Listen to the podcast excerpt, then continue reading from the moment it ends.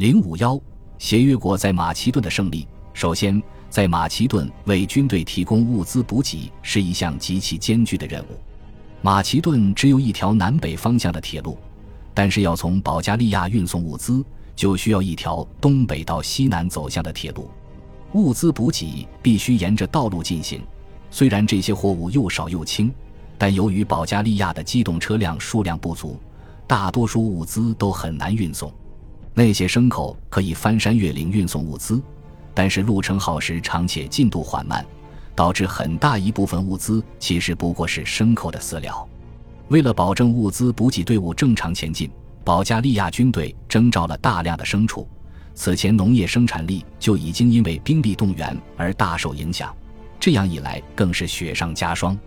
在第一次世界大战所有参战国中，保加利亚召集的人数最多。德军的活动进一步阻碍了军队和平民的食物供应。官方采购占据了保加利亚产量的一部分，但德国军队的非官方采购也和官方采购一样多。德国人开着卡车在保加利亚奔波，到处安装电话线。士兵们买了他们能买得到的东西，并用德国马克高价支付。一九一五年十二月，德国马克成了保加利亚的法定货币。保加利亚的农民经常从德国和保加利亚政府采购局购买食品，然后以更高的价格出售给德国士兵。一九一七年，德国人甚至在索菲亚附近单独建立了一个火车站来运送他们的食物，该站禁止保加利亚人员入内。一九一八年初，保加利亚各地的粮食短缺问题日益严重，各地发生了许多骚乱，在被占领土上。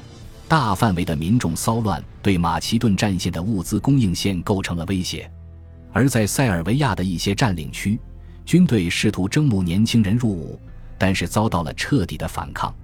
随着时间的流逝，形势变得更加严峻。虽然拿下了盛产谷物的多布罗加，但是情况并未像预想中一样有所改善。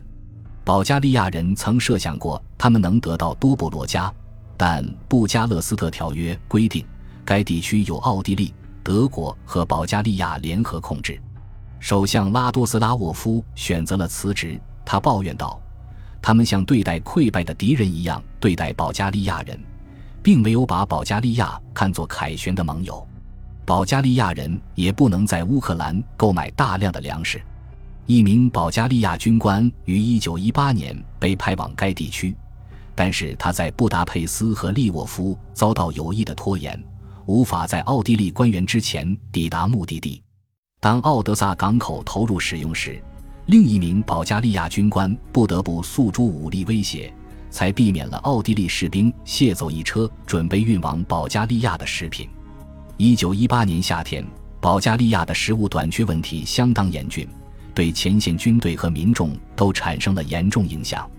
一九一八年九月，保加利亚军队意志彻底消沉，溃不成军。萨伊尔的继任者弗朗西埃斯普雷将军指挥着装备精良的部队，于八月从萨洛尼卡对保加利亚发起了猛攻。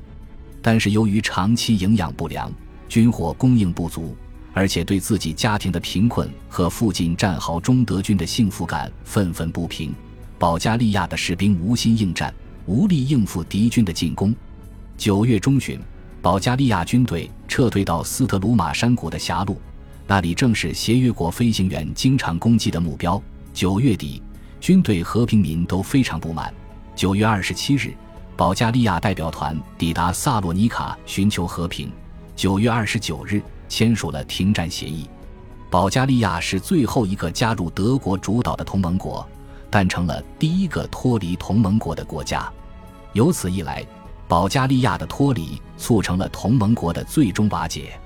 保加利亚签署停战协议后，巴尔干半岛仍旧硝烟弥漫。十一月十日，奥匈帝国接受协约国提出的和平条款后，罗马尼亚重新进入战斗状态，因为他们急于分赃。令人惊讶的是。也许导致巴尔干半岛的同盟国力量走向崩溃的是社会剥削，而不是各国之间的紧张局势。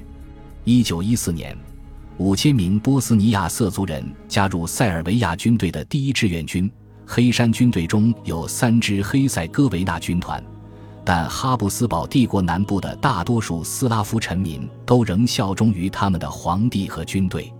塞尔维亚人没有忘记这一点。